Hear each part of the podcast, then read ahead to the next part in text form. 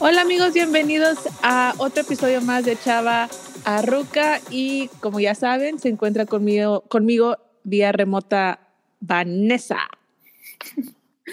Hola. Te anuncié como show de drag, ¿no? Ya sé, nomás como yo pensé más como chavana, show de multimedia o algo así. y de que una, una canción súper corriente de fondo y salgo bailando. Uh, qué grupo firme, no sé qué. Ah, no es cierto. No más como reggaetón. A mí, entre más corriente, más ambiente. No lo dije de manera de Claro, por supuesto. Entonces, ajá. Pero hola, hola, ¿cómo estamos? ¿Cómo estás, Sofía? Muy bien. Muy bien, este, disfrutando ya el clima frío aquí, fresco, fresco aquí. No, ojalá. Así sí. Allá, allá cómo están? Mm, todavía no tan caliente, pero de que máximas de 35, mínimas de... La no manches. Sí, ahorita está 30. Y No, sigo usando ropa de frío, no sé qué estoy esperando. Probablemente la use hasta enero. Probablemente. De que pongo el aire más frío nada más para poder usar la ropa. Ya se va por tomarte una foto. Literal, las únicas veces que uso los suéteres o los hoodies que he encargado en mi clase, en mis clases, porque está bien frío el salón. Sí. No, aquí ya, ya tenemos temperaturas máximas de 21, 22 grados. Uf, Y entre, entre el día está como a 17. O sea, en las mañanas amanece, amanece como 15, 17, va subiendo hasta 22 y luego ya va bajando otra vez ya cuando llega el atardecer. Qué padre, de serio. Pero bueno, amigos, el día de hoy tenemos un tema que socialmente es muy popular, el de alcohol y sobriedad. ¿Dónde está esa delgada línea de la diversión y la adicción? Y pues, para platicarnos un poquito más, Vane, eh, ¿querías dar la definición? Antes, antes de iniciar el tema, quiero, yo elegí este tema y quiero platicarles por qué lo elegí. Eh, llevo 40 días o 41 días sin tomar una gota de alcohol. Y dirán, Pane, ¿por qué decidiste estar sobria a tus 26 años? De que eres joven, no tienes ningún problema de cirrosis, no tienes ningún problema con tu hígado, o no, no te han arrestado, no te han... um, no te ha parado el tránsito o algo así, no has tenido ningún DUI, no, no, o sea, no me ha parado nada de las cosas que generalmente la gente decide irse por el camino de la sobriedad, ¿verdad? Y mis amigos me han dicho lo mismo de que, güey, pero tú no eres alcohólica, o sea, no tienes un problema, o sea, no he perdido relaciones por el alcohol, nada estilo.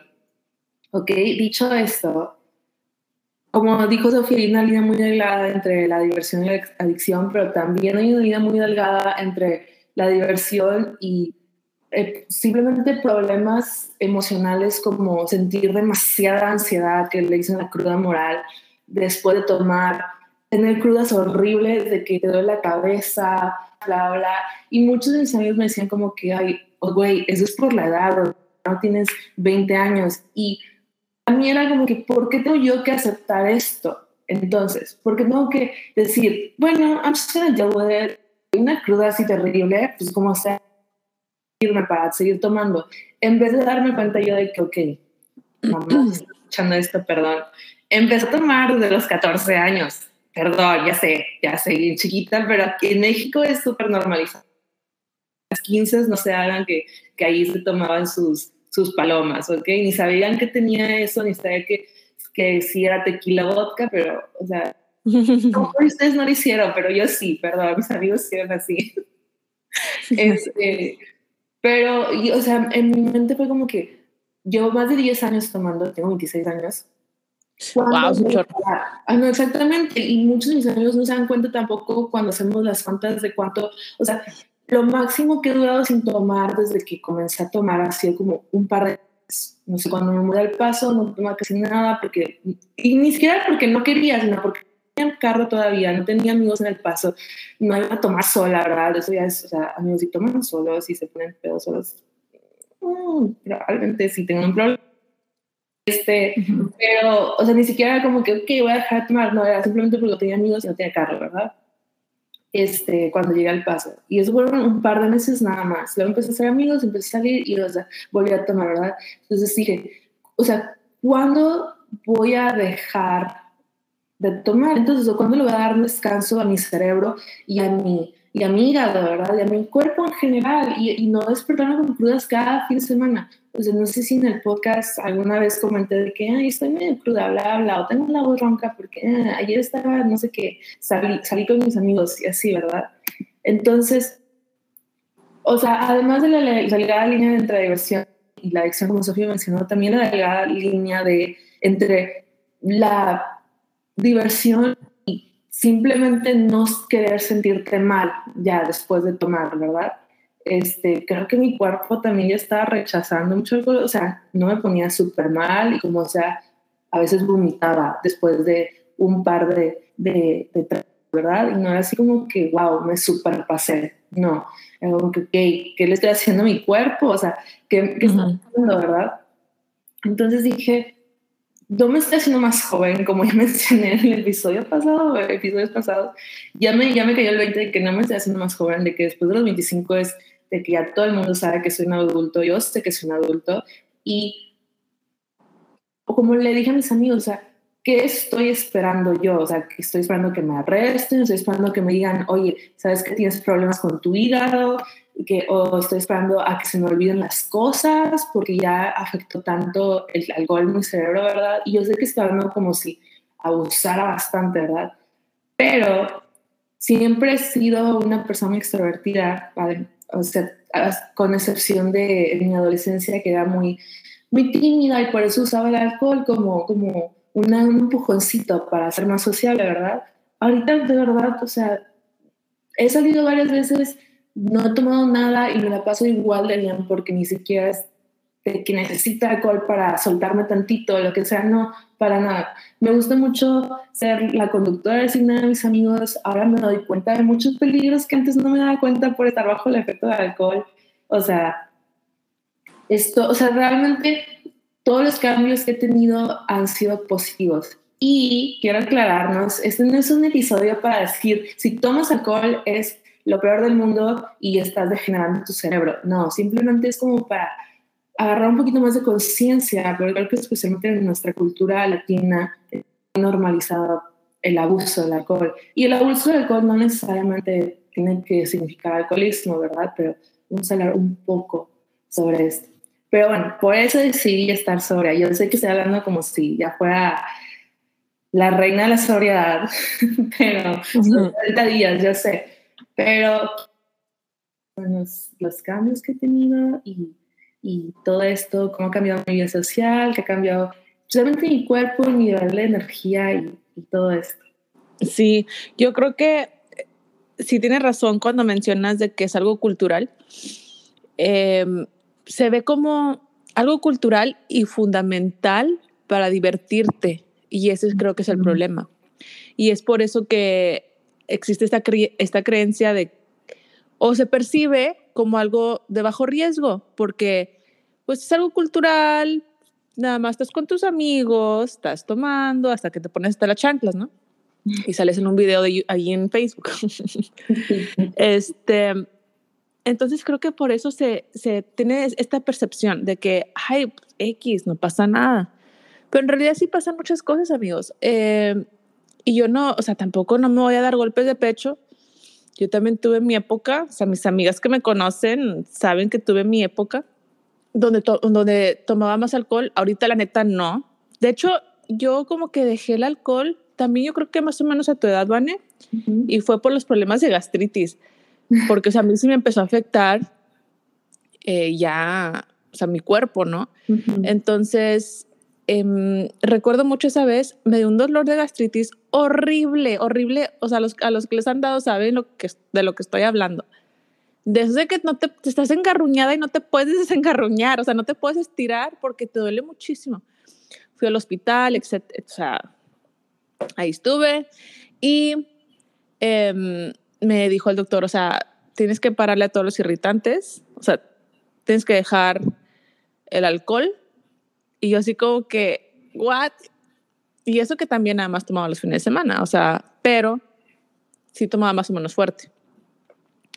O sea, no, nunca creo que al grado de, de, estar inconsciente, tirada en alguna parte, pero sí, ¿verdad? O sea, sí.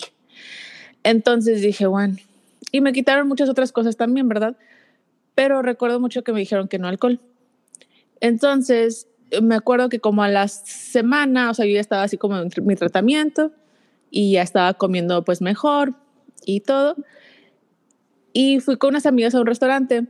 Entonces, ellas pidieron como que cada quien se pidió una michelada, ¿no? Y me dijeron de que, oye, ¿no vas a tomar algo? Y yo así de que, alas, se me antojaba la michelada. Y yo, pero me acordaba de, o sea, del dolor tan intenso que me había dado en el estómago que yo decía, no puedo volver a pasar por eso, o sea, me duele, o sea, fue algo muy traumático, ¿no? Entonces dije, no, o sea, no puedo. Y luego, esa primera vez que dije no, fue como que, o sea, y pasó la noche, o sea, yo pedí otra cosa de beber, obviamente, eh, o sea, algo que no tuviera alcohol, y, y, pasó la noche y me fue a mi casa, bien. Sí. Y, o sea, y era como que, a ver, sí se puede. ¿verdad? y fue como que... Bien, y, y, Ajá. Y en realidad, ahorita que llevo todo este tiempo sin tomar nada y saliendo y continuo con mi vida social como normalmente es, creo que la, o sea, lo peor que pasa cuando estás sobrio es la gente que te insiste en tomar. Sí, fíjate que para mí lo peor en estar sobrio, o sea, yo me la paso súper bien sobria. De hecho, me gusta mucho porque mi, mis pensamientos están más claros, ¿verdad? Obviamente. Entonces puedo sostener una plática bien. Entonces para mí lo más así que de estar sobria es de que cuando ya todos están pedos y, quieren, venir a platicarte algo y es como que estás razonando con un niño de tres años. Sí, es como que, ay, o con tus amigas, así, es como que, ay, bro, sí, para mí. casa. Ese sería como que el, el downside de, de, que tú seas el único sobrio en la fiesta. Es como que, pues ya todos andan bien, quién sabe cómo, y ya es como que ya te quieres ir, porque pues ya. Y no es que no quieras estar conviviendo con tus amigos, de que, ay, están bien pero déjame voy. Déjame, me alejo de estos borrachos. O sea, no, sino que pues ya, como que ya se acabó eh, la conciencia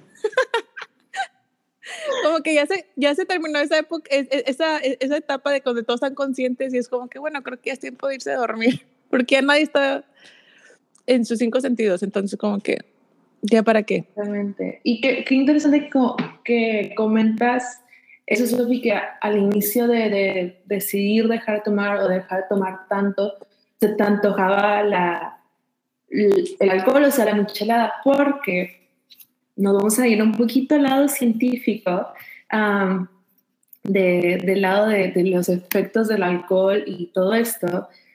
El alcohol es una toxina, punto. O sea, no, no es bueno. No, yo sé que hemos escuchado que, que, o sea, yo sé que hemos escuchado que una copa de vino es buena para el corazón, etcétera, etcétera, pero la realidad es que es una toxina. Y obviamente abusándola pues te hace peor, ¿verdad? Pero hasta un vaso de alcohol te, te puede tener eh, efectos negativos, ¿verdad? No estoy diciendo otra vez, no quiero, porque ya me han dicho varias personas que si me siento mejor que los demás por haber dejado de tomar o lo que sea, ¿verdad? no, no, ese es el punto, no estoy diciendo de que son satanás y toman, pero quiero que lo vean como es la realidad, ¿ok? El alcohol lo que te afecta es una parte del cerebro que se llama la corteza prefrontal, que está nuestro lóbulo frontal, como dice el nombre, está ahí donde está su frentecita, es todo eso. Esa corteza prefrontal nos ayuda a controlar nuestros impulsos, controlar la conducta, planeación, memoria a corto y a largo plazo, la flexibilidad mental, fluidez, um, todas nuestras funciones neurocognitivas, básicamente nuestra cognición social, cognición social y todo eso. Obviamente si dañamos esa, esa cortecita prefrontal, pues vamos a ser más desinhibidos, vamos a tener pérdida de memoria, vamos a ser más impulsivos, etcétera, etcétera. Por eso Sophie menciona que ya con todo está en pedo y es como que no manches, estoy lidiando con pura gente impulsiva, desinhibida y con esa falta de de control, ¿verdad? Y lo que decía al, inicio, de cuando, cuando, se te antojaba esa michelada, es porque nuestro cerebro, o sea, tomas un fin de semana y no es como que el domingo ya tu cerebro, su química está al 100 otra vez, o tus niveles de dopamina están al 100. Por eso a lo mejor nos sentimos muy tristes o deprimidos o ansiosos después de tomar, porque ya te gastaste toda tu dopamina, no tanto dopamina, ¿verdad? Pero está más bajo. Y lo que sucede es que dañas unos neurocircuitos que controlan tu deseo, ¿verdad? Entonces, entre más tomes, más lo vas a desear. Y esos neurocircuitos no se vuelven a restablecer, por así decirlo, hasta después de dos semanas de sobriedad. Entonces, no, no sé cuánto tiempo llevabas de estar sobria esa ocasión de que fuiste a comer con tus amigas, pero probablemente por eso deseaste tanto la michelada, porque tu cerebro todavía estaba esperando ese como que recompensa de, oh, voy a ir a cenar, obviamente Sofía me va a recompensar con una michelada. Pero no todo está perdido, como dije, a partir de las dos semanas de que dejas de, de darle alcohol a tu cerebro, ya ese es uh, como que sistema de, de, recompensa se vuelve a restaurar y ya hasta se olvida cómo se sentía tomar alcohol, ¿verdad? Esta, entre, entre más abuses de alcohol, obviamente más daño le vas a hacer a tu lóbulo frontal o tu corteza prefrontal, ¿verdad? Pero, como ya mencioné, no todo está perdido. Estos, estas cortezas se puede restaurar, por así decirlo, no al 100%, pero a partir de los seis meses, que esa es mi meta, estar al menos seis meses sin nada de alcohol, a partir de los seis meses puedes restaurar tus conexiones neuronales para volver a ser una persona al 100, consciente, ¿verdad? Órale, ¿seis meses? Seis meses, exactamente, pero sin nada de alcohol. Y obviamente no es como que seis meses ya puedo tomar, pásenme seis shots de tequila. No, obviamente tienes que ser consistente con esto. No, y aparte, aparte, van a pasar esos seis meses porque eso fue lo que me pasó a mí. O sea, mm, bueno, creo que no me esperé como que seis meses, pero fueron como, o a lo mejor sí, ¿eh? porque fueron meses. Las primeras, el primer mes fue challenging. El primer mes sí fue así como un desafío. Pero después como que se me hizo un hábito ir a un restaurante y pedir algo sin alcohol. Eh, entonces ya cuando, cuando yo me terminé el tratamiento, no debería, pero ya podía volver a tomar, ¿no? Porque ya no estaba tomando medicamentos. Pero la neta ya no se me antojaba. O sea, como que ya se me ha hecho un hábito el pedir cosas sin alcohol. Entonces, yo creo que el primer mes o mes y medio sí fue difícil, pero después de eso era como que, pues, o sea, no, y es que, de verdad, los cambios que, o sea, le ganan a, los cambios que ves cuando dejas de tomar le ganan a, a, la recompensa que sentías por estar súper peor en el antro y todo. O sea, es, está padre, no digo que no sea divertido, pero especialmente tu cartera, por ejemplo. Gasto mucho menos, bueno, sigo gastando, pero no, no gasto en alcohol al menos. pero son cosas tangibles, no sé. Eh, gasto mucho menos, no me siento cruda al día siguiente y todo. O sea, realmente, como dice Sophie, lo dejas de extrañar. Ya cuando tienes una adicción, yo entiendo que nunca como que dejas de extrañar ese sentimiento y pues es más difícil controlarlo, ¿verdad? Pero hay, hay muchos medicamentos para controlar eso, incluyendo antidepresivos, incluyendo cosas que te ayudan con tus cravings, que son como que los deseos. O sea, de verdad, pueden pedir ayuda, no tienen que hacerlo solos, de verdad. Y aunque no, o sea, aunque no sean alcohólicos, si, si no sé, a lo mejor perdieron algunas amistades por alcohol, por, por malacopas o algo así, que yo, está muy normalizado eso, está muy normalizado ser mala copa, está muy normalizado ser horrible con tus amigos cuando estás pedo y al siguiente día es como que, ay, X, güey, perdóname, estoy pedo. Y lo digo porque tengo amigos así y he visto personas así que, que dicen, que excusan a ese tipo de personas y es como que, ay, es que sí se pone, así se pone. Realmente analicen sus comportamientos si, si van a excusarse con, oh, es que si me pongo cuando tomo, probablemente tiene un problema. Y eso yo lo vi porque, mm, bueno, no era mala copa yo, ¿verdad? Pero al día siguiente ya no me la pasaba bien, estaba súper triste, estaba súper ansiosa. Realmente era tan común en mí de que irme a una fiesta y, y ponerme a llorar en el camino. Y ya decía, o sea, yo ya me predisponía a mí misma de que Ay, ya no quiero ir aquí para poder llorar en el camino. O sea, realmente, Vanessa, ¿qué es eso? O sea, mija, vete a dormir, haz tu skincare, pon una serie que te guste, prende una velita y vete a dormir tranquilita y sobria. O sea, porque tengo que como que normalizar el sentirme terrible después de una noche de fiesta se supone que me tengo que estar divirtiendo, ¿verdad? Entonces, como les dije, mi psicóloga me, porque yo muchas veces le dije, bueno, no muchas veces, varias veces le dije que soy alcohólica y nunca voy a tomar, pero siempre me decía que no te etiquetes mejor, o sea, ve por qué estás diciendo esto. Y era por qué, porque me sentía muy mal después de, de una noche, aunque no hiciera nada malo, que era lo peor, que, que esto es como que mi ansiedad en acción. O sea, me la pude haber pasado súper bien, y todo estaba perfecto, pero al día siguiente me sentía triste. O sea, realmente era una tristeza muy profunda que no sabía por qué era. En ese momento no sabía por qué era. Ya después dije, bueno, ¿cuál es el patrón aquí, Vanessa? ¿Verdad? Sí. Cuando no te sientes triste cuando sales? Ah, cuando no tomas y listo. Entonces, de realmente sean honestos con sus emociones y cómo se sienten después de salir, o no después de salir, pero después de tomar, ¿verdad? Y ahora ya no, o sea, salgo con mis amigos y ya no me voy llorando después de la fiesta. Bueno, no era siempre, ¿verdad? Pero eran muchas veces que me pasaba eso. Y era como que estos últimos meses, muy recurrente. Y era como, o sea, que ya no me la paso igual de bien, estoy gastando lo menso, ¿para qué? Para llegar a mi depa y estar toda triste, o sea, no. Estar sin energía al día siguiente, etcétera, etcétera. Entonces, si se sienten identificados con cada cosa que estoy diciendo, analicen su, o sea, la causa de esto, a lo mejor no tiene que ser alcohol, a lo mejor es la gente que te rodea, a lo mejor son los lugares a los que vas. Hubo un tiempo el año pasado de que salía demasiado y eran los mismos lugares, la misma gente, las mismas bebidas, lo mismo, todo, la misma música, eh, o sea, de verdad era ya, por favor, podemos hacer algo diferente. Entonces, sí, analicen realmente lo que les está detonando estas emociones no placenteras y se van a dar cuenta que si eliminan esas cosas se van a sentir mucho mejor.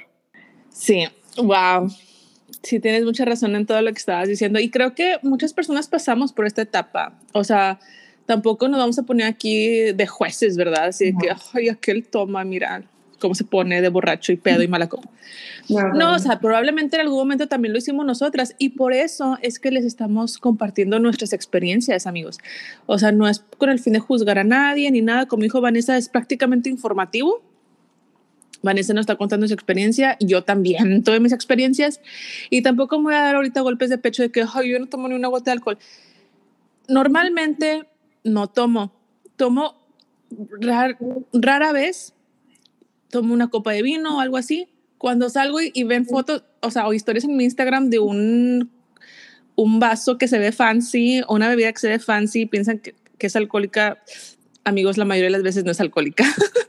la mayoría de las veces pido cosas y se ven así bonitas como si fuera un cóctel, pero realmente es un cóctel virgen, es un cóctel sin alcohol. Porque pues ya con hijos, los que tienen hijos me pueden entender, ya con hijos ya no es lo mismo, mucho menos tomar. O sea, si te levantas al otro día cansada, porque yo siento que si yo tomo alcohol al otro, no, no descanso, no descanso igual, o me siento cansada al día siguiente. Entonces, pues trato de evitar el alcohol o mucho alcohol porque pues al otro día Damián está a las seis y media, siete de la mañana, pues ya pidiendo de almorzar, ¿verdad? Entonces, pues por eso es que ya realmente no lo hago. Si ustedes están jóvenes y, piensan de que, ay, pues yo estoy joven, todavía puedo tomar y lo que sea, tengan cuidado, amigos. Yo he visto cada cosa. Pero quería también tocar eh, este punto, el, porque tú dices que empezaste a tomar a los 14, que es una edad muy joven realmente. Y deja tú, todos mis amigos empezaron a tomar a esa edad, o más jóvenes, más chiquitos. Y nunca lo había analizado hasta que estaba en el doctor y me preguntó eso y dije, bro, literally, what the fuck? O sea, que Vanessa, es más de 10 años tomando, ¿cuándo te has tomado un descanso? O sea, nunca, obviamente si un niño de 14 años se me acerca con una botella, con una caribe, o sea, estaría mortificada, obviamente. sí. o sea, ya viéndolo, si es algo así de que, uy, mija, ¿dónde estaban tus papás? Que no es por culpar a mis papás, otra vez, papás están escuchando esto, perdón. Ustedes no sí, no es por cero culpa, o sea, cero no, De hecho, estaba hablando con, con mi mamá, nuestra mamá, hola mamá, y le estaba diciendo eso de que, ah, sí, ya no va a tomar, bla, bla. Y, le dije así bien casualmente, sí, es que empecé a tomar a los 14 ya de que, ¿qué? Yo no sabía eso. Y yo, ups, ni modo, ya me puedes regañar. ya sé, ya pasó. Pero siento, o sea, ok, sí, no empiecen a tomar a los 14. Fíjate que nosotras, fíjate, es que, ay no, éramos bien tremendas. Nosotras, yo creo que yo empecé, yo creo que empecé a tomar a los 16, más o menos obviamente no puedes ir a la tienda a comprar alcohol porque no te lo van a vender porque eres menor de edad. y nos veíamos menores de edad. ¿Eh? Nada. Ah, y entonces íbamos, o sea, íbamos a la tienda, al Oxxo, lo que sea. Y le pedíamos a alguien que iba entrando, que se veía más adulto, que si nos compraba alcohol y le damos el dinero y le decíamos de que, oiga, nos puede, nos puede comprar unas Caribes o unas Sky o algo así. Y el, el, o sea, el batillo, o sea, el chavo, que ya era mayor de edad, por, probablemente tenía como 19 años, y pues están cinco chavas de 16 pidiéndole por favor que les compre unas Caribes, casi nunca se negaban, ¿verdad? Entonces ya entraban ellos al Oxxo, compraban las Caribes, salían, no las daban, gracias a Dios. Entonces, o sea, llegas a, hacer cosas que dices, no manches, o sea, ahorita lo pienso y me da risa. O sea, ahorita no, lo pienso. Digo, en una posición, imagino tú como mamá, de que si fuera mi hijo. Ajá, ajá, o sea, en ese momento era como que, ay, sí, somos bien cools, pero, o sea, dices, dude, o sea, ¿hasta dónde te... O sea, lo que hacías por poder obtener el alcohol, o sea, claro que nunca fue más allá, o sea, nunca lastimamos a nadie ni nada, pero era como que, duda, acercaba del, del, del, camión de Corona. Exacto. o sea, sí, pero amigos, creo que es muy importante si, si tienen hijos adolescentes o si ustedes están todavía, a lo mejor en, en esta, en esta etapa de encontrarse ustedes mismos y saber quiénes son, encontrar su identidad. Tiene mucho que ver el autoestima y la seguridad que, tiene, que tenemos dentro de nosotros. No, o sea, y lo digo porque muchas veces las personas empiezan a tomar o siguen tomando por presión social, por la presión de que de estar en tu grupo de amigos y todos están tomando menos tú. Y es como que para si tú quieres seguir siendo cool con, con ellos, tienes que tomar. Y esto yo creo que sea más en adolescencia. O sea, el que empieza a fumar es como que, ay, wow. O el que empieza a tomar es como que, ay, wow. Pero si tú tienes, y obviamente que en la adolescencia, por eso es que remarco como que en, la adolescencia, porque esto es cuando tenemos estos issues de identidad y estos issues de autoestima, estos issues de, de amor propio, seguridad, y es más, eres más vulnerable ante este tipo de, o sea, cuando te presentan el alcohol, porque el, alcohol casi nunca te lo presentan como algo malo. Como lo dije, casi siempre te lo presentan como algo cultural y algo como para divertirte con tus amigos. ¿Qué haces? O sea, que es muy común que nuestros papás nos hayan dado de que quieres una probadita de la cerveza o un tío o algo así. Ajá, eh, y, y, y honestamente casi nunca te enseñan a tomar. O sea, todavía que dijeras, exactamente, lo están haciendo para instruirte y decirte, ¿sabes qué? Si tú te pasas de estas tres copas, vas a andar haciendo tus desfiguros. Casi nadie, casi ningún papá se sienta contigo a decirte los efectos negativos sobre el alcohol. O, o sea, siempre te dicen, no tomes y no te quiero ver borracho. Pero es como que, ¿pero por qué? ¿Verdad? O, o yo quiero experimentar qué me pasa después de cinco tequilas. Y verdad, y cuando, cuando dices, ay, pero me siento mejor porque me siento con más seguridad dentro de mí, bla, bla, bla. Y, y, y, se empieza a crear como que esta, bueno, o sea, no, no se crea una adicción inmediatamente, creo, no sé, no sé si puede ser así como que inmediato. Puede ser, pero esa es una buena pregunta. Es, de hecho, la mayor parte del tiempo así se crea una adicción con la primera vez que, que lo tomes porque tu cerebro, porque lo voy a poner en un caso muy extremo, como en la heroína. Eh, sí. Tu cerebro experimenta ese high por primera vez y es lo mejor que le ha pasado en la vida. Todos los adictos a la heroína lo describen igual. Es la mejor sensación que me ha pasado en la vida. Prefiero estar muerto al no experimentar, no poder experimentar ese high otra vez, de verdad. Y lo, lo, digo en este caso porque ese es el caso más extremo de adicción. La heroína es una de las drogas más fuertes, ¿verdad? No, la droga más fuerte. Eh, fentanil, el fentanil ya le ganó a la heroína. Los opioides, sí, sí. Sí, pero la heroína sigue siendo más um, dañina en ese sentido, pero sí, los opioides es muy similar. O sea, opioides y, heroína es, es, algo muy similar. Este, pero igual, con los opioides eh, describen un high muy similar, que aquí en Estados Unidos los estaban dando como dulces y ahorita tienen un problemón que apenas están solucionando, pero bueno, es otra historia. Eh, es, uh, lo describen como el mejor sentimiento que han experimentado en su vida, que nunca se han sentido más felices. Y toda su vida se se rodea ahora a volver a experimentar eso y nunca lo vuelves a experimentar porque tu cerebro crea tolerancia, va creando y va creando y va creando tolerancia.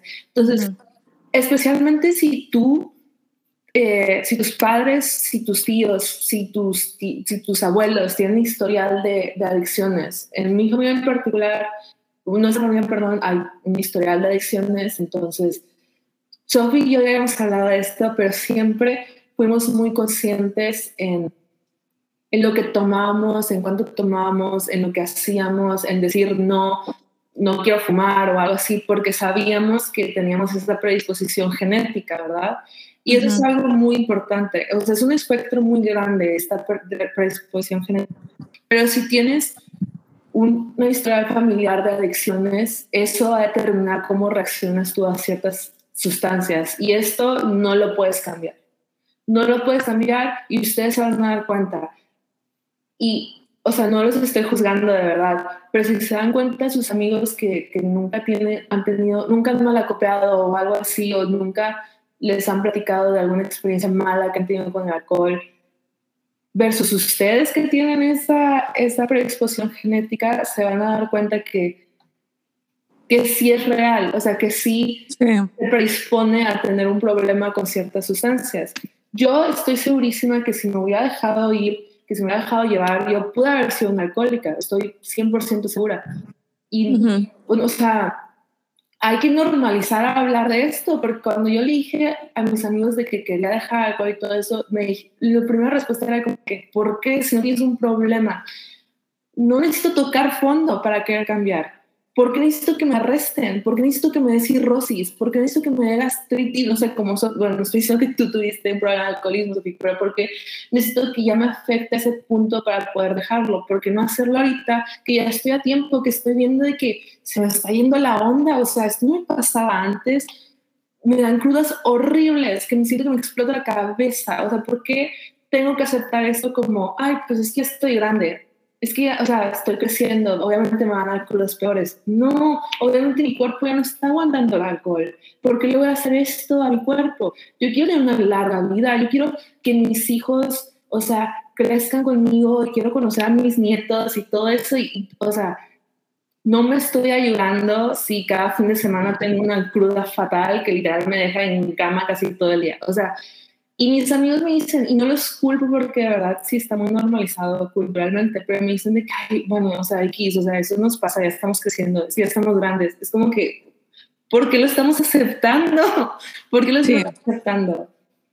Sí, y casi nadie quiere hablar de estos temas. O sea, a mucha gente le da miedo porque va a pensar, pueden pensar como que no eres tolerante hacia las personas que sí toman y nada que ver. O sea, totalmente lo, contrario. Es como que, ok, si tú eliges tomar, eso es tu bronca, ¿verdad? Pero yo estoy eligiendo no tomar, so respeta también mi, mi, mi postura. Es muy importante eso que mencionas. Yo sigo saliendo con mis amigos, y todo eso, voy a bares, voy a antros. Me gusta más salir aquí en McAllen porque aquí no te piden un consumo mínimo, o sea, puedes ir a un bar y pedir un vaso de agua y es como que, ok, chido, agarra la mesa que quieras. En Reynosa sí es de que, no, tienen que comprar al menos seis botellas y así, ¿verdad? la no O sea, no de botellas, pero así son los antros, de que, mm, no, el consumo mínimo es de que 3.500 pesos, algo así por una mesa. Es que, bueno, mejor, no, gracias. Entonces, uh, yo salgo con mis amigas y al principio era como que, ay, pero eso no quiero tomar al frente de ti. Yo que no tengo ese problema de, de controlar o de, de esos cravings, pues yo sí puedo salir como sea, ¿verdad? Porque no, no me dan ganas de tomar. Entonces yo les aclaré 100% que a mí no me molesta, que, o sea, no es por no medio malo, pero no me importa. O sea, realmente me vale, no me podría importar menos cómo tú tratas tu cuerpo. O sea, obviamente como amiga sí, sí veo que te está haciendo daño, se va a decir de que, oye, espérate, o sea, ayúdame a ayudarte, pero o sea, no me importa si mis amigos siguen tomando, si la gente a mi alrededor sigue tomando, me la paso igual de bien y no los voy a juzgar. Y no me siento mejor que otras personas. Esto me lo dijo alguien el fin pasado de que, porque llegué con, con este chavo hace mucho que no lo veía, es un amigo, y le dije, ¿qué onda? Llevo 40 días sobria. Y yo le dije, ah, ok, lo dices como, como si te creías mejor que los demás. Y es como que, a ver, amigo, no te proyectes. Nadie Ya sé. Yo, yo lo quiero contigo porque eres mi amigo. Este, pero sí dijo que lo estaba presumiendo. Y no es presumir, simplemente estoy orgullosa de eso. Eh, pero, o sea, adentrándonos un poco acerca de, los efectos negativos que tiene el alcohol, eh, la OMS define el alcoholismo o el abuso del alcohol como lo siguiente. Para los hombres lo define como consumir más de cuatro bebidas alcohólicas en un día o más de 14 bebidas por semana. Obviamente la mayoría de la gente que conocemos entra en esta categoría. En mujeres es consumir más de tres bebidas en un día o más de siete bebidas por semana. Igual, la mayoría de la gente que conocemos entra en esta categoría. Entonces, como se define en realidad lo que es el alcoholismo, no se trata tanto de la cantidad, porque la mayoría de nosotros, o sea, entramos en eso. Siete bebidas son tres shots y cuatro bebidas en una noche. O sea, la mayoría de esos de nosotros tomábamos, tomamos eso, ¿verdad? Cuando salimos o en un fin de semana. Entonces, como dije, no se trata tanto de la, de la cantidad, sino de los efectos negativos que tiene debido al consumo. Otra definición que va de acuerdo a esto que acabo de mencionar de la OMS también es, lo define como cualquier deterioro, deterioro en el funcionamiento físico, mental o social de una persona cuya naturaleza permite inferir razonablemente que el alcohol es una parte del nexo causal que provoca dicho trastorno. Ahí está. Si, si ya te provocó problemas en trabajo, si ya te provocó problemas con tus relaciones interpersonales, si ya te provocó problemas físicos, problemas mentales, es un problema ya. Como lo mencionó mi psicóloga, a lo mejor para algunas personas no es tan útil etiquetarse. Yo no voy a ir, o sea, no me gusta yo decir de todo, soy una alcohólica, soy una alcohólica. Simplemente, ¿sabes que O sea, ya veía que, que tenía, o sea, que mi, mi deterioro físico ya era notable. Si no tenía cirrosis, si no tenía artritis, nada por el estilo, pero como lo hizo la definición, o sea, ya era un problema. Y está tan normalizado que aceptamos estos problemas, de ser físicos, mentales, con tu familia, te peleas con tu novio cada vez que tomas, te peleas con tus amigos cada vez que tomas, te despidieron porque llegaste crudo, te despidieron porque no puedes llegar temprano porque estás crudo todos los fines de semana. O sea, eso es un problema ya y está tan normalizado que es como, ¿qué te pasa? Nunca me han arrestado, ¿qué te pasa? No, nunca he tenido, o sea, nunca he estado hospitalizado por eso, ¿verdad? Pero ¿Tú crees que, que, que, por estar tan normalizado, las personas no quieren, o les, no, ok, ¿tú crees que por estar tan normalizado, las personas no toman la iniciativa de buscar algún tipo de ayuda? Sí, creo que es eso y además que tenemos una idea de lo que es una persona alcohólica o con problemas de, con el alcohol, de que es alguien, el, el loquito del centro el loquito del centro que está con su caguama. Esa es una persona que tiene un problema, ¿no? Yo, no yo que me despierto vomitando y con un dolor de cabeza horrible cada vez que tomo. ¿Sabes cómo? Y otra vez, yo sé que estoy sonando como a lo mejor muy prejuiciosa para algunos de ustedes. Espero que no, de verdad. Todo esto lo digo por, por una preocupación genuina. Y no estoy diciendo que si a ustedes les pasa eso, tienen un problema, tienen que ayudarse y si no se ayudan, entonces son malos. No, no, me quiero recalcar mucho en esto, ¿ok? O sea, ustedes acepten lo que pueden soportar. Yo ya no podía soportar eso, entonces por eso decidí hacer el cambio, ¿verdad? Y como ya mencioné, para mí no era necesario tocar fondo o ser esa, entre comillas, loquita del centro para decidir cambiar. Pero creo que es mucho eso y como te digo, la idea de lo que tenemos, de quién es alguien con problemas con el alcohol. Por ejemplo, si manejas tomado, o sea, en mi opinión personal, ya es una conducta de riesgo muy preocupante. Sí. Está muy normalizado, la verdad. O sea, me preocupo mucho. O sea, ahora siempre les insisto a mis amigos de que quédate aquí, o sea, sal de pago, quédate aquí otras, o sea, mínimo una hora de que no, no te voy a dar tus llaves y todo eso, ¿saben? Sí, amigos, por favor. realmente se pueden matar o matar a alguien.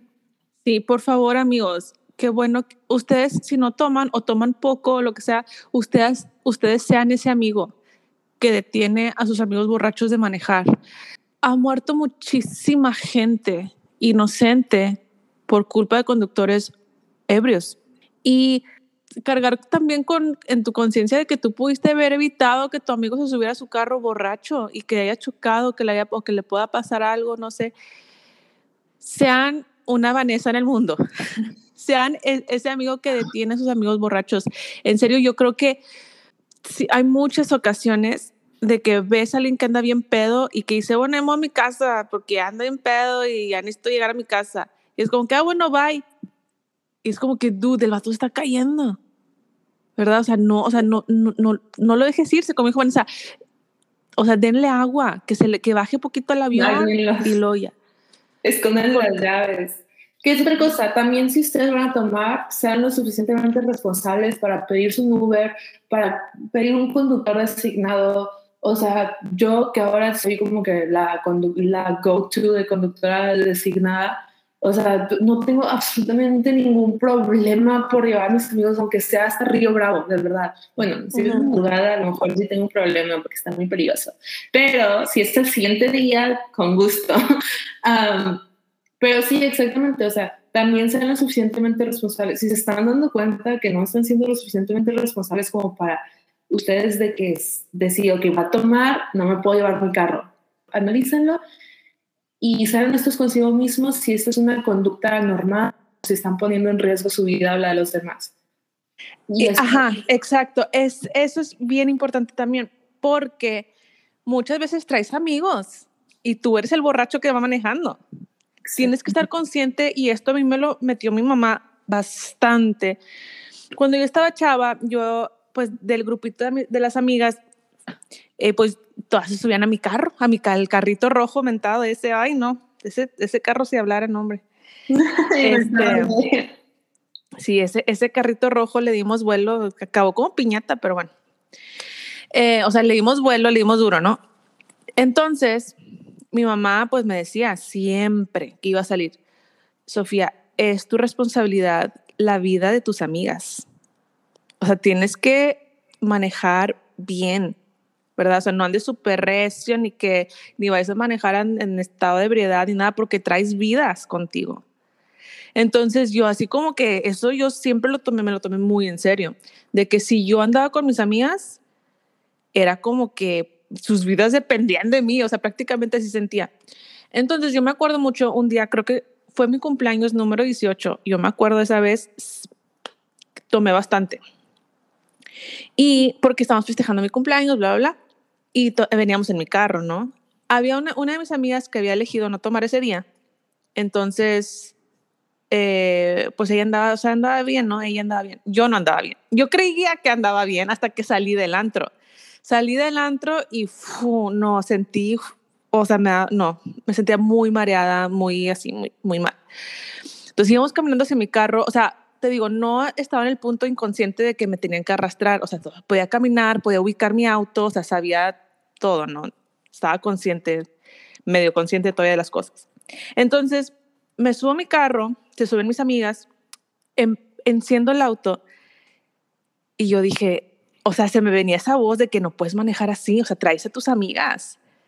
Entonces, eh, me acuerdo que avancé como que una cuadra, me orillé y le dije a mi amiga, la que no había tomado, le dije, no puedo manejar. Y me dice, ¿qué? Le digo, no puedo manejar, o sea, ando borracha.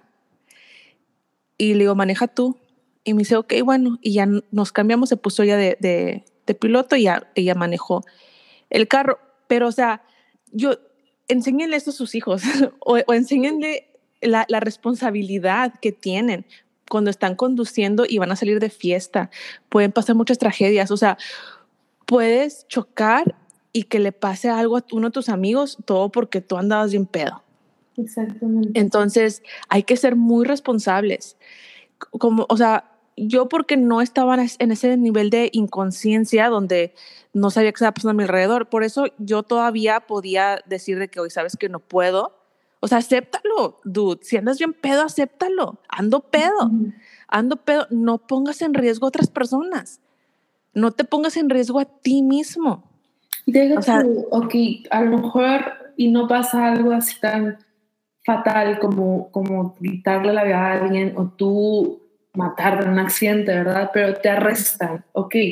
Sí. O sea, una multa por estar manejando borracho es muy, muy cara, especialmente aquí en Estados Unidos. Las personas que nos escuchan que viven aquí en Estados Unidos, eso te puede quitar hasta tu trabajo. O sea, uh -huh. y en países como Alemania también es bien eh, estricto, o sea, no, o sea, tienes que prácticamente no tienes que tomar nada para poder manejar. O sea, si tienes un porcentaje así como que muy bajo de alcohol, aún así te pueden quitar la licencia por no sé cuánto tiempo y así, o sea, no puedes manejar. Pregúntense a ustedes mismos todo lo que están arriesgando tomando ese tipo de decisiones. Es todo su trabajo, todo lo que han logrado hasta ese punto. No estoy diciendo de que si te arrestan ya perdiste todo y, y, o sea, a la hoguera, ¿verdad? Pero, o sea, es un proceso muy largo y difícil en corte, especialmente aquí en Estados Unidos. Lo estoy viviendo con un amigo que lo arrestaron por eso. O sea, esto fue el año pasado, fue hace un año y aún no puede manejar él su auto. Entonces, Ajá. y él tiene que tomarse una prueba con el alcoholímetro todas las mañanas puntualmente a las 9 de la mañana. Entonces, o sea, sean conscientes de todo lo que están poniendo en riesgo y además de eso, preguntarse a sí mismos qué tanto valoras tu vida como para ponerte en esas situaciones de riesgo. ¿Qué es lo que yo también me tuve que preguntar a mí misma? De que, ¿qué tanto valoro mi futuro como para yo dañar mi cuerpo de esta manera? ¿Qué quiero, qué quiero hacer en 10 años? Quiero ten, o sea, quiero tener problemas o gastrointestinales, quiero tener problemas con mi hígado, quiero que se me olviden las cosas, quiero ser, o sea, o quiero ser una persona que, que esté consciente y que, o sea, pueda disfrutar de mi vida y de mi cuerpo sano, ¿verdad? No estoy, o sea, tampoco quiero que lo vean de una manera fatalista de que, wow, si tomo me va a dar cáncer. Pero sean realistas con ustedes mismos. El alcohol es una toxina, punto. El alcohol es una toxina que va a degenerar tu corteza prefrontal, tu hipotálamo, tu, tu, el microbioma de tu intestino e hígado, que puede causar cáncer, que altera tu funcionamiento hormonal. O sea, esta es la realidad, no los estoy asustando ni nada por el estilo. Uh -huh. es, es, o sea, tenemos que aceptar eso. Y yo entiendo, sigo haciendo cosas que, entre comillas, no son buenas para mí, o sea, pero, o sea, elige tú lo que te va a hacer daño sabiamente. Sí, y, y sí, o sea, como dijo Vanessa, no, tampoco queremos satanizar a todas las personas que toman. Digo, yo me puedo tomar una copa o dos copas una vez al mes, ¿verdad? Este, tampoco es como que, o sea, pero háganlo con medida, háganlo con conciencia, háganlo con mucha responsabilidad. Yo sé que cuando está uno chavo, o sea, eso te vale, o sea, te vale, neta. Pero ya cuando empiezas, ya cuando la vida te va a empezar a cobrar facturas y no te puedes escapar del destino. Entonces ya cuando empiezas a tener, como dijo Vanessa, todos estos, algunos problemas físicos o algunos problemas uh, externos como interpersonales y todo esto que estamos hablando, entonces sí es tiempo de que, oigan, ya es tiempo de recapacitar, o sea, ya. Y como lo dije, no hay mucha educación sobre, sobre el alcohol, o sea, casi nadie te dice que, ok, si vas a tomar una copa, tómate eh, medio litro de agua. Después, deja tantito, toma poquito más, toma agua, come algo, o sea, que te den como que esta ed educación de que para que no te pongas pedo a los dos bebidas, ¿verdad? o que no te pongas pedo en 30 minutos. Pero hay muchas personas que buscan esta recompensa instantánea, como dijo Vanessa, de que es que yo sí me quiero poner bien pedo, pero cuando me pongo bien pedo, soy muy desinhibido. Eh, y yo creo que también esto pasa mucho en la juventud, donde también lo usan como para ser más extrovertido, obviamente, y a veces hasta para conseguir cosas sexuales. Estás experimentando tu, tu sexualidad en la adolescencia, juventud, y es como que, bueno, siendo bien pedo, es como que afloja más tengan cuidado también, chavos, chavas, con quién están tomando. Sí. O sea, quién están alrededor de ustedes tomando, porque, o sea, hay, hay raza que es mañosilla y que nada más está esperando a que te pongas bien peda para poder meter mano o lo que sea. Y esto no es para culpar a las víctimas, obviamente. Ajá, esto es cero para culpar, es para prevenir. O sea, porque te digo, no todas tenemos... Y personas que son amigos de gente así, o sea, hagan algo, porque yo, o sea, yo lo, bueno, no lo he vivido yo personalmente, pero he conocido casos así de chavos que son así, como dice Sofía. Es más, digámosle como, como, como, en el nombre, vertidos sexuales, I don't know, abusadores sexuales, abusadores sexuales, supongo. Eh, y yo recuerdo muy bien que yo, o sea, ese chavo en particular hacía eso, ¿verdad? Eh, no me tocó a personalmente, como lo dije, pero personas cercanas. Y yo recuerdo que me, le dije a, alguien muy cercano en ese tiempo que era amigo de él, le dije que, o sea, este chavo tiene un problema, o sea, este chavo es peligroso. Y yo no sé por qué ustedes como que no, no han hecho algo, tan siquiera no se excluyanlo de, de, de, nuestro grupo o algo así, ¿verdad? Yo no le hablaba. él, él, estaba hablando que era muy cercano para mí. Me dijo de que, ay, pero nada más pasó una vez, si fuera un patrón ya tendría un problema. Y yo le dije todas las cosas en las que había pasado. Y, o sea, el chavo, como, o sea, me dio mucho coraje ver cómo se hace, se seguían juntando con él y subían fotos y así. Y ya después como que se separó nuestro grupito en dos, y ya como que los que se quedaban siendo amigos de ese chavo y los que no, ¿verdad? Entonces, o sea, si ustedes son amigos de alguien así, también tienen que tener un poco de responsabilidad, o sea, moralmente, no sé cómo decirlo, pero tan siquiera, o sea, no estoy diciendo que ustedes lo van a llevar a la cárcel o algo así, ¿verdad? Pero por, porque la gente se queda callada, no, no se hace algo. Pero ya me estoy yendo a otro tema, pero bueno, o sea. Sí, no, pero sí es muy importante porque sabes que a mí una vez me echaron alguna bebida. Oh. Entonces. ¿Qué le pasó una sea, hace poco? O sea, y era es, es, es peligroso. Es peligroso. O sea, si yo me hubiera quedado más tiempo en esa fiesta, no sé qué hubiera pasado. Y, o sea, como tú dijiste, no es para culpar a las víctimas. Si yo hubiera sido una, o sea, bueno, fui una víctima, pero no, no me pasó nada, o sea, más allá de eso, ¿no? Lo bueno porque me di cuenta y me fui. O sea, y lo bueno que mis amigas como que estaban también al tiro y me llevaron a mi casa. Este, pero o sea, por eso digo, o sea, se puede prevenir ese tipo de cosas. Nunca dejen, o sea, yo, yo sé que sus mamás o lo que sea siempre les dicen de que no dejes, no dejes tu bebida ahí, mijita, por favor. Yo estoy pero que me pasó esta última vez que fui a Houston. O sea, realmente esta fue ya, creo que esta fue la gota que derramó el vaso. Eh, es, y yo, yo estoy segura que me pusieron algo, ¿por qué? Porque mi amiga y yo tomamos lo mismo y estaba al 100. Y yo, o sea, pues, está súper mal, vomité demasiado, como nunca en mi vida, ¿verdad? Al día siguiente no puedes sentir las manos, ya, ya, el daño de que mi sistema, o sea, ya había dañado mis nervios, supongo, ¿verdad? Pero sentía hormigueo en las manos y de verdad dije, no, me voy a tener que hacer un lavado de estómago porque no puedo. No quise ir al hospital porque está bien caro y ya no mi papá, entonces, y no tengo seguro aquí. Este, y lo poco que me abarca es como que, o sea, me voy a hacer muy caro, ¿verdad? Pero estoy segura que me que me pusieron algo porque, como dije, mi amiga tomó lo mismo que yo y no le pasó nada. O sea, qué bueno que ella estaba consciente para cuidarme, pero al mismo tiempo éramos dos chavas en el centro de Houston, rodeada de extraños, no conocíamos a nadie, en la madrugada pidiendo un Uber. O sea, ahí fue cuando dije, ok, tengo que, ¿por qué me preocupa tan poquito mi vida como para ponerme en esa situación? Y no estoy culpando a mí misma de que Ay, es mi culpa, de que porque no estuve observando mi bebida o de que voy a, o sea, sí, voy a tomar menos también, pero ay, creo que esa cruda o lo que sea que haya sido eh, me hizo recapacitar y decir de que, ok, necesito tener más cuidado. y no, como dije, no me estoy culpando, no es mi culpa de que si me hayan puesto algo en la bebida o no, pero simplemente tengo que tener más cuidado y tengo que cuidar más mi vida y tenerle más aprecio a mi vida. Porque puede haber pasado algo muy malo ahí, como dije, o sea, estaba, éramos ella y yo solas, en un, o sea, en el en downtown Houston, de que rodeada de extraños, o sea, no. No me gustó no acordarme de nada, no me gustó o sea, me dio una ansiedad gigantesca, no acordaba nada. Yo sé que a lo mejor muchas personas les pasa esto de que a veces se les olvidan las cosas. A mí nunca, a mí nunca se me olvidan las cosas después de, de una peda o algo así. Es horrible que te estén diciendo de que, ah, sí, hiciste esto y esto y que no te acuerdas. Entonces es una ansiedad gigantesca y dije, no quiero volver a hacer esto en mi vida, nunca.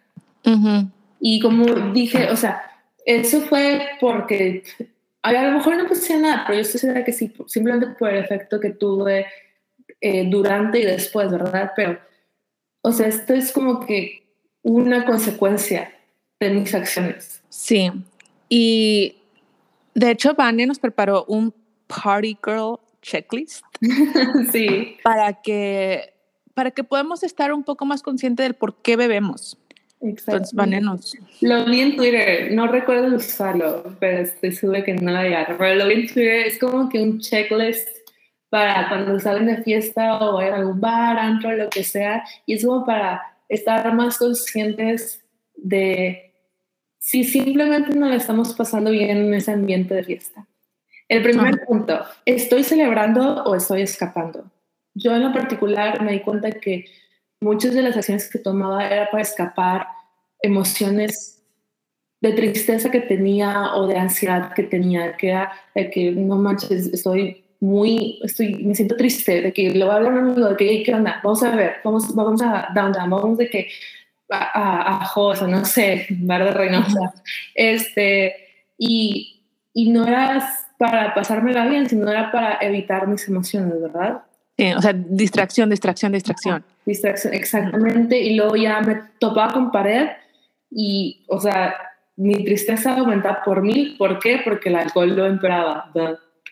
este, que por cierto, un, un, punto a resaltar de, lo dañino que es el alcohol, un estudio que leí gracias a un podcast, deberían escucharlo, es uh, Hoover, Hoover Lab, Huberman Lab podcast. Es un, es un profesor de neurociencia en la Universidad de Stanford. Eh, él habla de un estudio que dice que tan poco como una o dos bebidas diarias puede provocar efectos negativos en nuestra corteza prefrontal. O sea, simplemente una o dos bebidas diarias. Sabes que, voy a hacer un paréntesis. Tengo un, o sea, conozco una persona que esta persona tomaba una cerveza, dos cervezas diarias, o sea, saliendo del trabajo, una cerveza, dos cervezas. Y pues lo veía así como que súper normal, ¿no? Así como que no, pues salgo del trabajo, me relajo, una, dos cervezas. Y luego, pues creo que tuvo problemas, no sé qué rollo. Eh, y me lo volví a encontrar y me, y me dice, ay, Sofía, ¿qué crees? Y dice, ya de, o sea, ya no tomo porque me pasó esto, no, no sé qué le pasó, o sea, le tuvo que pasar algo para que lo dejara, ¿no? Pero, y me dice, siento que tengo, que en su trabajo rendía mejor y que tenía más claridad a la hora de, de, pensar o de, pues de realizar sus, sus, labores, ¿no? Y me dice, me siento mejor que cuando tomaba todos los días una o dos cervezas. Y se puede ver como que súper inocente. O sea, se puede ver muy inocente una o dos cervezas, pero diarias, por cuántos años. Que, que mejoró tu, tu amigo es, es función de nuestra corteza prefrontal. Y yo sé que muchas veces esto es algo muy particular en general de la población, pero cada vez que hablamos de algún problema mental, de algún problema con la mente o algo así, como que hasta la simple frase de que hay, es que todo está en tu mente, todo está en la mente, todo está en la mente, como si la mente fuera un ente separado de nuestro cuerpo. No, la mente controla todo, la mente controla tu hígado, la mente controla tu, tu o sea, tu, el ritmo cardíaco, tu mente controla todo, no es, no es algo separado de ti mismo que tú, o sea, es, tiene efectos reales. Esa corteza prefrontal de, las que les, de, lo, de la que les estoy hablando es algo real, controla tu impulso, controla tu claridad mental, controla tu, toma de decisiones, controla tu, tus, todas tus funciones cognitivas, tu, tu agilidad verbal, tu agilidad para tomar decisiones, como ya mencioné, o sea, todo, absolutamente todo lo que tenga que ver con funciones cognitivas. Entonces sí, tiene mucho sentido, especialmente la memoria, eh, que estoy segura que tu amigo a lo mejor ya sentía que se le iba menos la onda o cosas así. Eh, y energía especialmente, que eso es lo que yo he más he notado, poder dormir y mi nivel de energía. Pero bueno. Eh, Pero bueno, entonces el primer punto es eso, pregúntense amigos, ¿estoy celebrando o estoy escapando? Si están escapando de algún sentimiento o de alguna emoción, entonces ahí es, es, es, es un red flag, ¿no? Sí.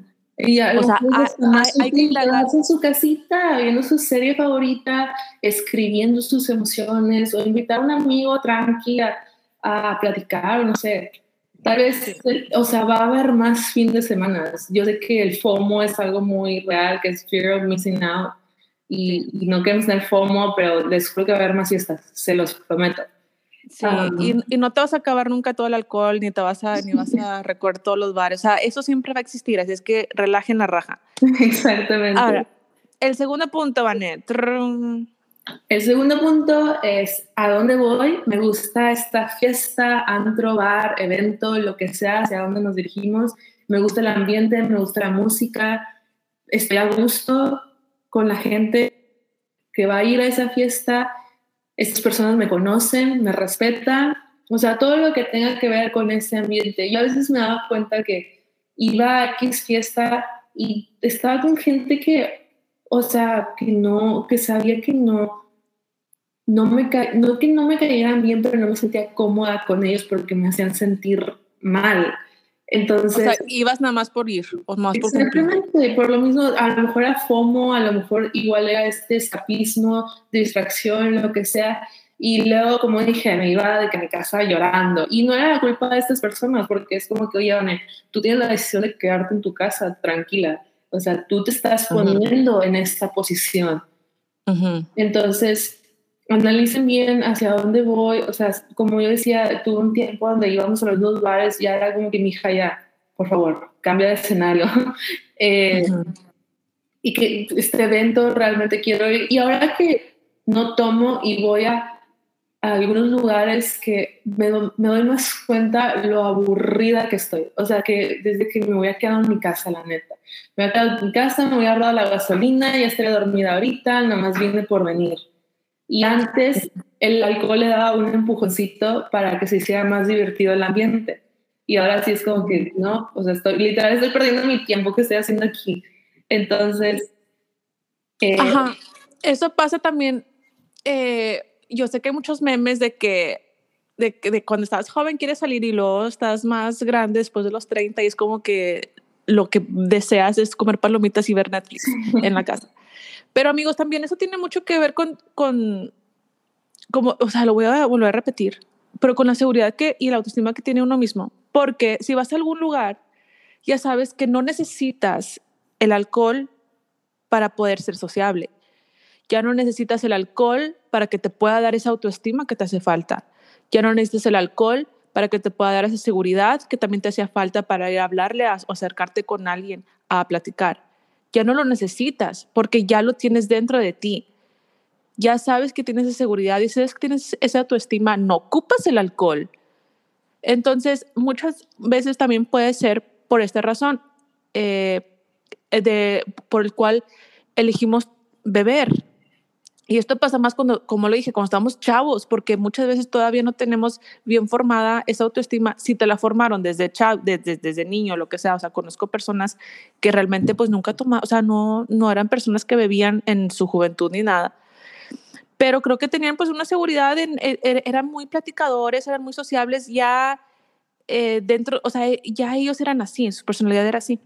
Pero habíamos personas que también estamos como que dijo, como dijo Van, Van ese empujoncito ya conforme vas creciendo y vas madurando, vas desarrollando eh, técnicas o, vas encontrándote más, o sea, a ti mismo y dándote cuenta quién eres y todo, y ya es como que, bueno, ya no me hace falta el alcohol para poder ser sociable o para poder platicar o para poder acercarme a esa persona, ¿verdad? Ya no necesito ese, ese valor que, que era lo que me daba el alcohol. Entonces, eh, o sea, sí, entonces ya, ya cuando estás en, en, un lugar y con personas que pues, o sea, como dijo Vane, fuiste nada más por ir, y es como que, o sea, yo sé que podría acercarme a hablar con, con, esas personas, pero la neta prefiero hacer otra cosa porque ya te conoces más a ti mismo también y es como que, dude, ya no ocupo esto. Y también como dijiste, además de, que cuando eras más joven sentías esa presión, pero también era como que la novedad de ir al antro, cuando tenías 18 o algo así. Sí, claro, todo es nuevo. Ya se te va, o sea, realmente se va y simplemente es parte de, de crecer. No, otra vez, no estoy juzgando a la gente que yo sigo yendo al antro a los 26 años, ¿ok? Pero ya no. Sí, yo también he ido a bares aquí. Sí, también he ido a bares aquí, pero obviamente ya no es como antes, ya no es ya no es ese, ese descontrol y ese desbordamiento, ¿verdad? Ya es, ya lo hago con mucho más responsabilidad.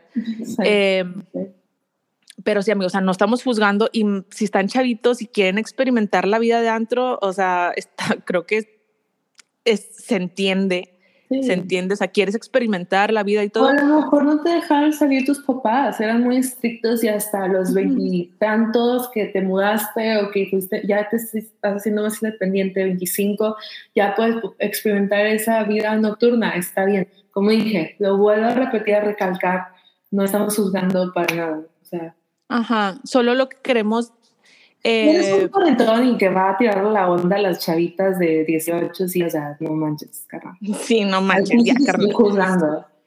Sí, pero, o sea, como dijo, o sea, como estamos eh, compartiendo nada más nuestras experiencias, por si alguno de ustedes se siente identificado y piensa como que, ay, no, pues yo empecé a tomar desde bien chavito y pues ahora, como dijo Vanessa, te pones etiquetas y es como que ya no puedo dejar de tomar porque yo siempre he sido así o porque el alcohol siempre me ha dado esta cosa que me hace falta o, este, eh, o el alcohol es el que me ayuda a escapar de mis emociones.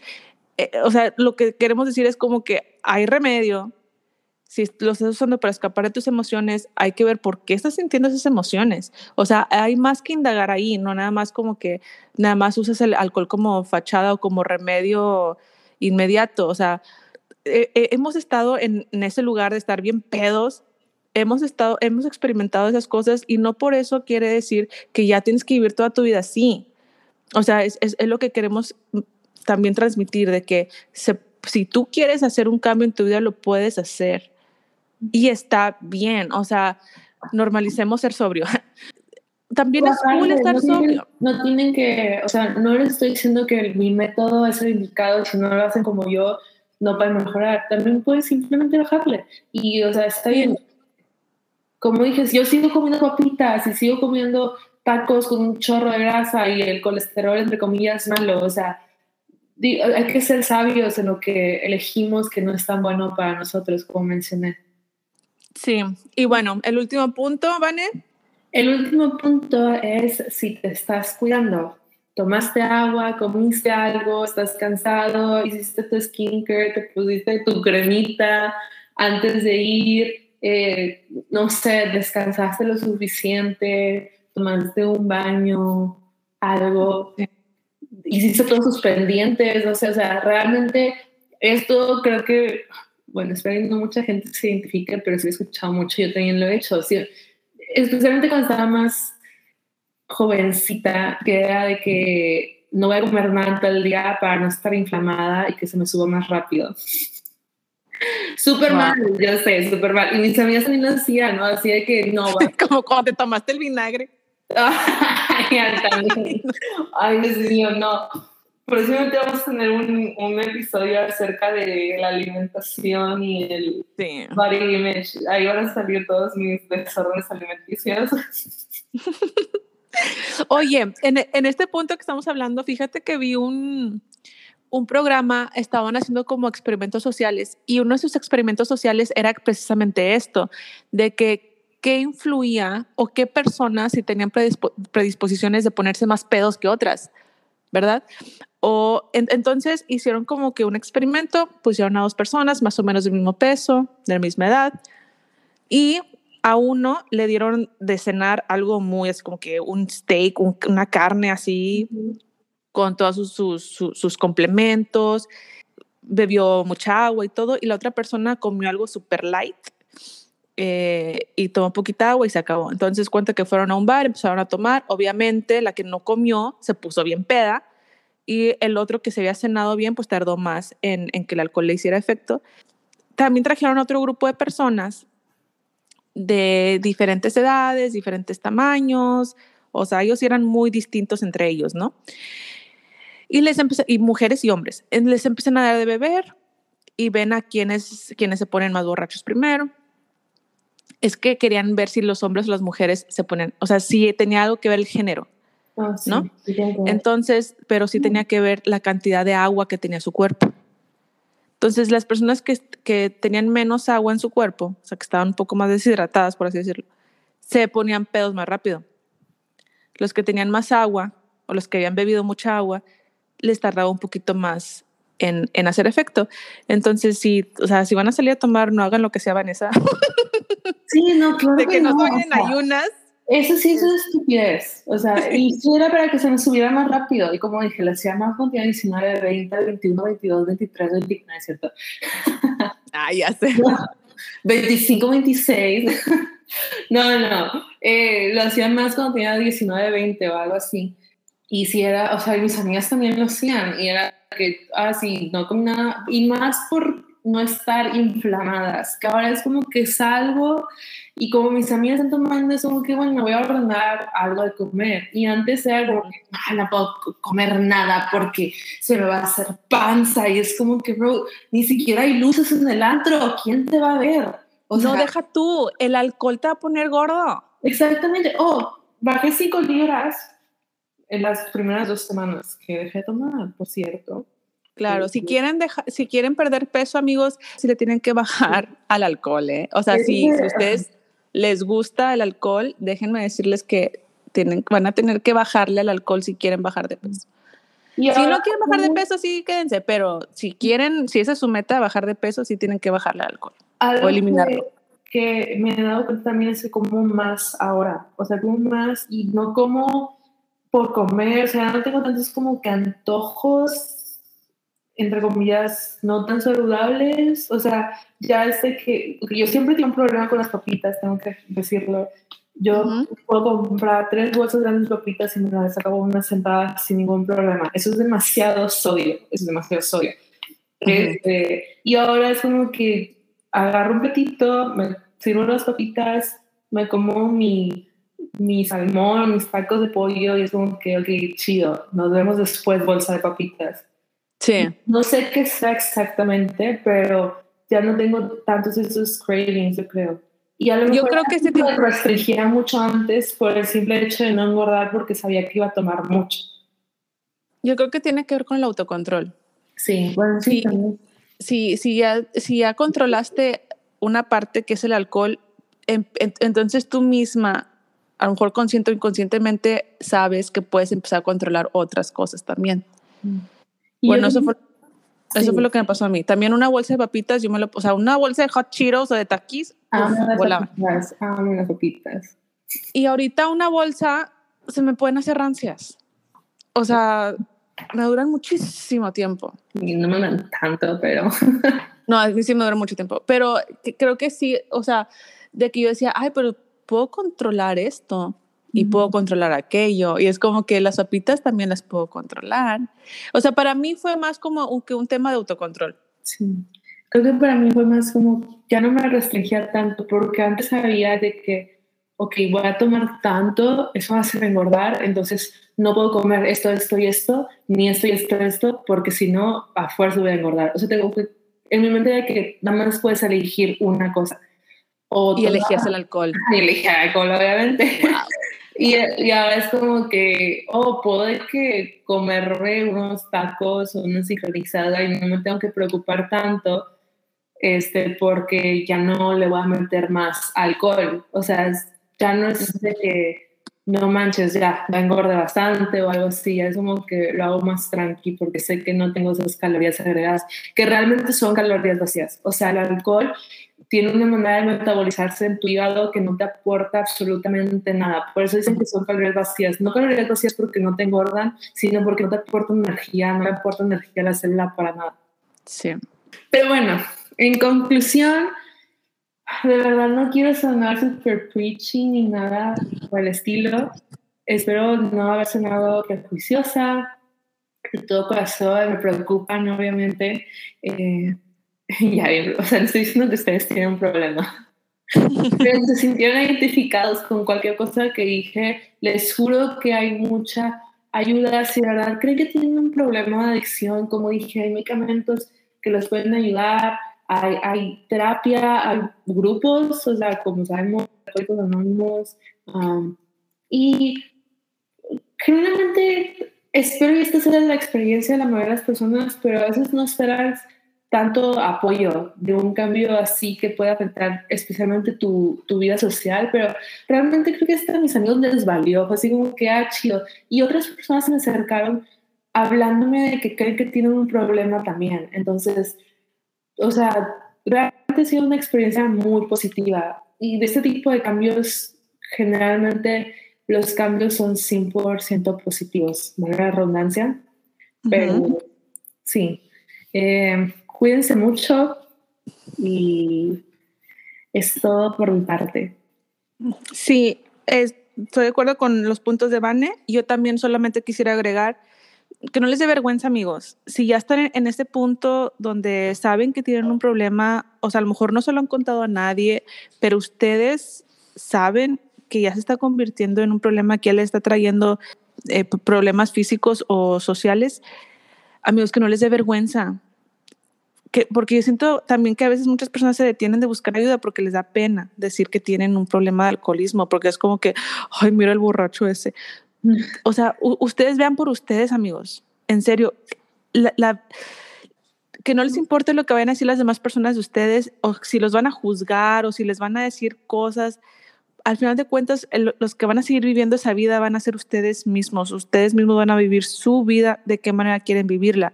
A lo mejor estoy sonando súper extremista, pero lo que quiero decir es como que no les dé vergüenza si sienten que tienen un problema, porque solamente va a empeorar, no va a mejorar.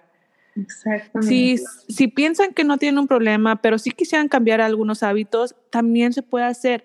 Para mí, el primer mes fue un, poco, fue un poco difícil, pero bueno, yo porque estaba tomando, estaba en tratamiento y porque no quería volver a sentir el dolor de la gastritis. Pero entonces, eso, eso me detuvo a mí bastante. Pero ustedes también busquen su motivación de que, que, que los, que, que los pueda ayudar a seguir con este hábito saludable son más beneficios que van a obtener si empiezan a bajarle al alcohol. O sea, no voy a llegar aquí a decir de que nadie tome y como lo dije, si lo van a hacer, háganlo con mucha responsabilidad, háganlo con medida, tomen agua, cenen, o sea, sean conscientes de lo que están haciendo. Ahora también tengan conciencia de cuánto alcohol están metiendo en su cuerpo. No tomen Pero no tomen y manejen, por favor. Si ustedes tienen un amigo que lo ven bien pedo, deténganlo.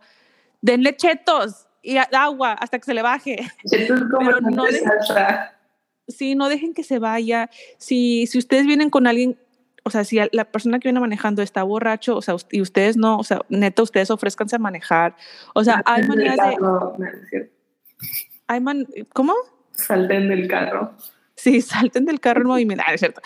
Este así, rueden tres veces y luego ya se levantan, se sacuden, se van a su casa.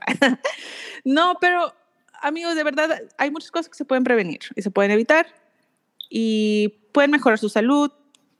O sea, malo fuera que les estuviéramos diciendo, métanse algo, no sé, nocivo para sus, nocivo para sus cuerpos. Pero no, o sea, lo que le estamos diciendo es como que si quieren mejorar su, su, su funcionamiento cerebral y su funcionamiento del cuerpo, si quieren mejorar eh, pues eh, esta es una opción. Pueden bajarle al alcohol o pueden eliminarlo o eliminen, o sea, hagan un detox, como dijo Vanessa, seis meses.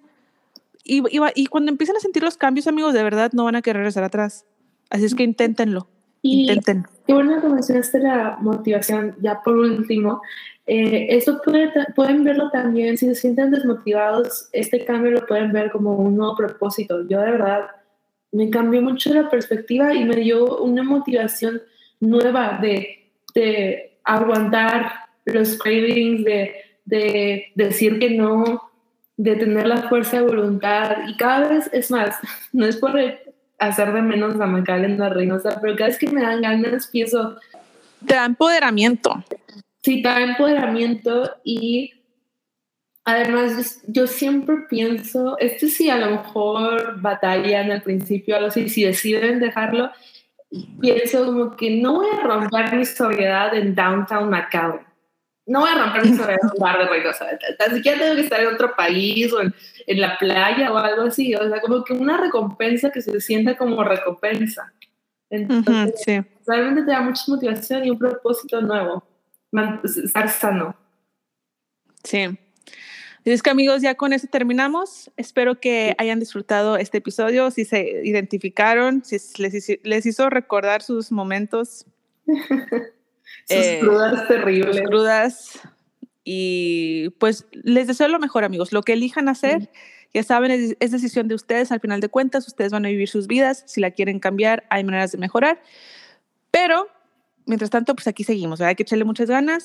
y nos vemos o nos escuchamos en la próxima. No nos usamos a menos que tomen y manejen. Entonces sí los usamos. Pero bueno. sí. O si son esos creeps, esos creeps también los. Ay, no, sí, pero no un you. Ok, para los dos. Bye. Adiós.